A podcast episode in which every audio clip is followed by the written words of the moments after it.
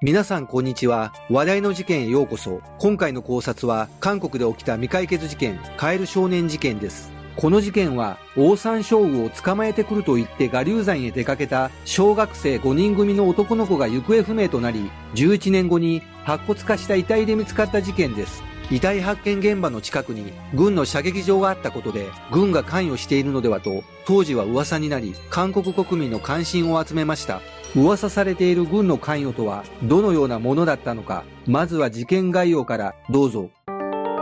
事件概要。1991年3月26日、韓国テグの小学校に通っていた5人は、ガリュウ山にカエルを捕まえに行くと家を出たきり戻ってこなかったため、親たちは失踪届を出した。ちなみに、実際にはカエルではなく、オオサンショウウオだったが、事件当初、オオサンショウウオをカエルと間違って報道されたため、この事件はカエル少年事件と呼ばれるようになった。その後、必死の捜索活動にもかかわらず、5人の行方はわからなかった。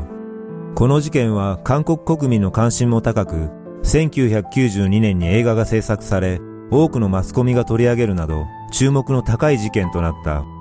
事件発生から11年が経過した2002年9月に失踪した小学生のものと思われる5体の白骨死体が我流山で発見された。検視の結果、道に迷っての遭難や転落などの事故ではなく、何者かにより殺害された事件であることが判明した。遺体が発見された現場付近には、軍の射撃場があったことから、軍の関与が疑われて捜査が開始されたが、すでに11年という時間の経過もあり、捜査はほとんど進展しないまま、2006年3月26日に時効が成立している。この事件は、ファソン連続殺人事件、イ・ヒョンホ誘拐殺人事件と並んで、韓国三大未解決事件の一つとなっている。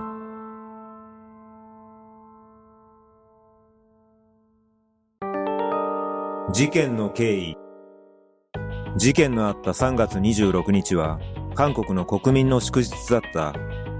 少年5人はこの休日を楽しみにしており、我流山に向かった目的はオオサンショウウオを捕まえることだった。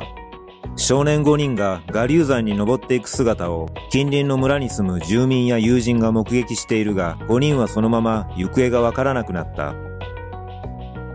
5人が行方不明になった後、地元警察は我流山や周辺をくまなく捜索したが、少年たちの痕跡を見つけることができず、捜索に30万人の警察官を動員しても手がかりは見当たらなかった。そして失踪から11年後の2002年9月、我流山の中腹で5人は遺骨となって発見された。どんぐりを探す目的でハイキングに来ていた人が子供服と靴が散乱した現場を発見したのがきっかけだった。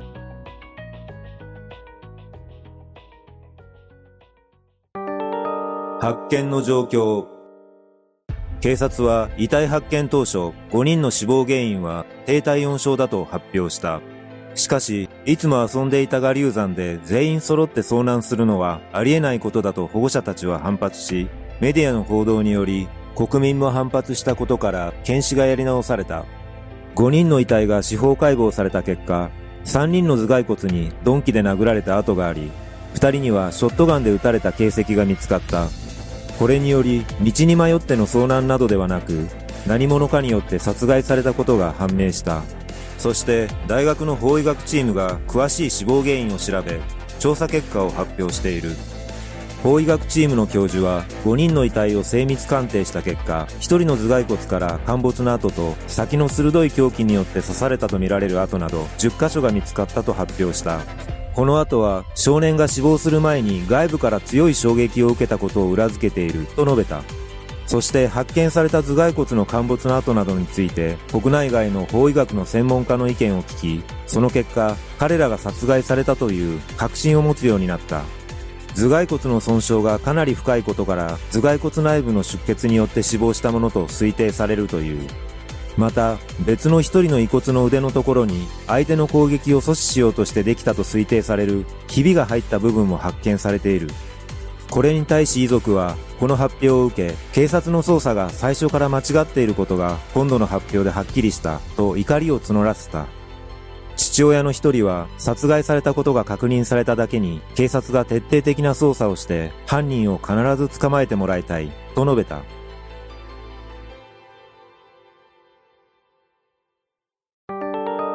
警察の捜査警察は殺人事件として捜査を再開したものの、失踪時から時間が経ちすぎていたこともあり、容疑者すら絞り込むことができなかった。そんな中、ある住民が捜査本部を訪れ、靴磨きをしていた7月中旬頃、30歳くらいのお客さんが、軍に服役していた時、少年らを殺害した、という話をしていた、との情報提供があった。この住民の話によると、この男は、軍に服役していた当時、突然現れた5人の子供のうち、2人が誤射撃の銃弾に撃たれた。1人は死亡し、もう1人は怪我をしたが、その事実を隠蔽するため、5人の子供をみんな他のところに連れ出した後、首を絞め、銃で射殺した、と話したという。警察はこの男性の人相や服装、会話内容などを調査するとしたが、結局うやむやになっている。これとともに少年らが行方不明になった当時、遺骨が発見された地点から250メートルの距離にある陸軍の射撃場に弾頭などを拾いに行ったことを目撃したという証言を得たため、射撃場が少年らの死亡と関連があるかどうかを調べた。また5人の友人の1人はみんなと軍の射撃場周辺に弾頭を拾うためによく遊びに行っていた。行方がわからなくなった当日も一緒に射撃場に行く途中、射撃場近くの池付近で足が痛いと言って自分だけ家に帰った。と話した。さらに行方不明当日の午前10時頃、少年らが射撃場に遊びに行くと言って山に登るのを見たとの目撃情報もあった。警察は少年たちが銃器の5人射撃で殺害されたという情報と、行方不明になった時、遺骨が発見された場所近くの軍の射撃場に弾頭などを拾いに行ったという情報をもとに事実確認を進めた。しかし、現在も犯人の特定には至っていない。疑惑この事件が殺人事件であることが報道されると、韓国国内では様々な噂が立ち、軍が絡んでいるのではないかとの疑惑が囁かれた。この疑惑の背景には、現場近くに軍の射撃場があったことが要因の一つとなっているが、事件当日、ガリュー山では別グループの子供たちも遊んでいたことが判明し、その中の一人が、山中から10秒間隔で2回、差し迫った悲鳴を聞いた、との証言も出たことで、ますます軍の関与が疑われた。失踪当時も少年5人が射撃場近くに行った可能性は十分にあり、そこで何らかのトラブルに遭遇したと考えることは不自然ではないとみられ、軍人による誤射をもみ消すために全員殺害された可能性は否定できない。しかし、その後もはっきりとした関与は認められず、遺族は国を相手取って損害賠償請求訴訟を起こした。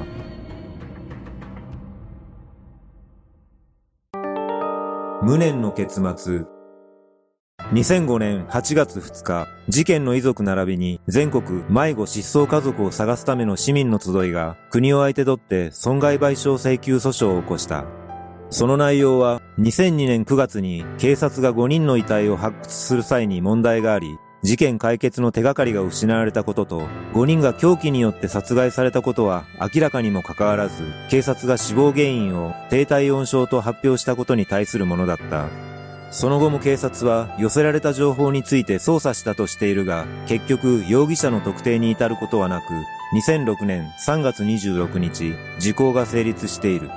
そして2012年3月24日、カエル少年事件をテーマにした映画が公開された。この映画の中では様々な人物が事件を追うストーリーとなっており、最後には犯人として意外な人物に目を向けるといったエンディングとなっているが、韓国国内ではこのエンディングに対し賛否両論が巻き起こったとされている。現在もこの事件は韓国三大未解決事件の一つとなっているが、警察や軍が絡んだ闇の深い事件として語り継がれ、真相は謎のままとなっている。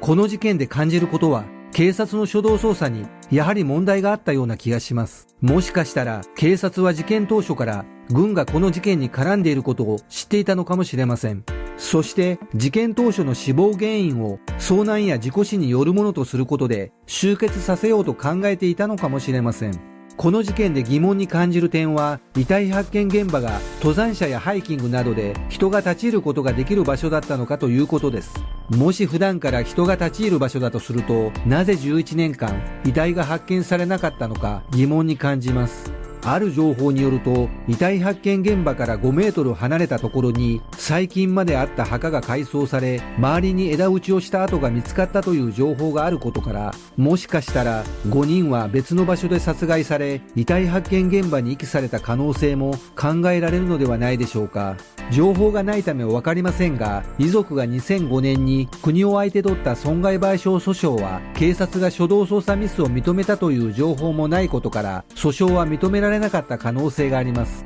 韓国の殺人罪などの控訴事項は2007年に25年に延長されさらに2015年には控訴事項が撤廃されているためもしこの事件の時効が延長されていれば真相が究明されていたのかもしれません。今回の事件警察の及び腰な捜査を見ると犯人の存在はやはり大きな組織もしくは警察の有力者が関係しているような気がしますそして我流山で遊び慣れた子供たち5人を一度に殺害できるとしたら、やはり訓練をしているプロ、それも複数人だと思われます。ただ、理解できないことが一つだけあります。それは死体遺棄の仕方が雑ではないかと感じます。子供の衣服や靴が散乱した付近をハイキングに訪れた人たちに遺体は発見されたようですが、仮に軍が絡んでいるなり、何者かが隠蔽するために5人全員を殺害したとすれば、なぜ死体を隠さなかったのかという疑問があります。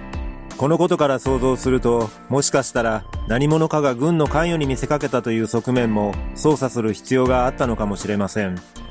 また、ある情報では、オオサンショウウオが生息するのは山の正面中腹で、軍の射撃場があるのは山の反対側中腹だったという情報もあるため、誰かが射撃場に導いた可能性も考えられます。いずれにしても、幼くして事件に巻き込まれた子供たちや遺族のことを考えると、胸が痛みます。今後、このような事件が起きないことを願うばかりです。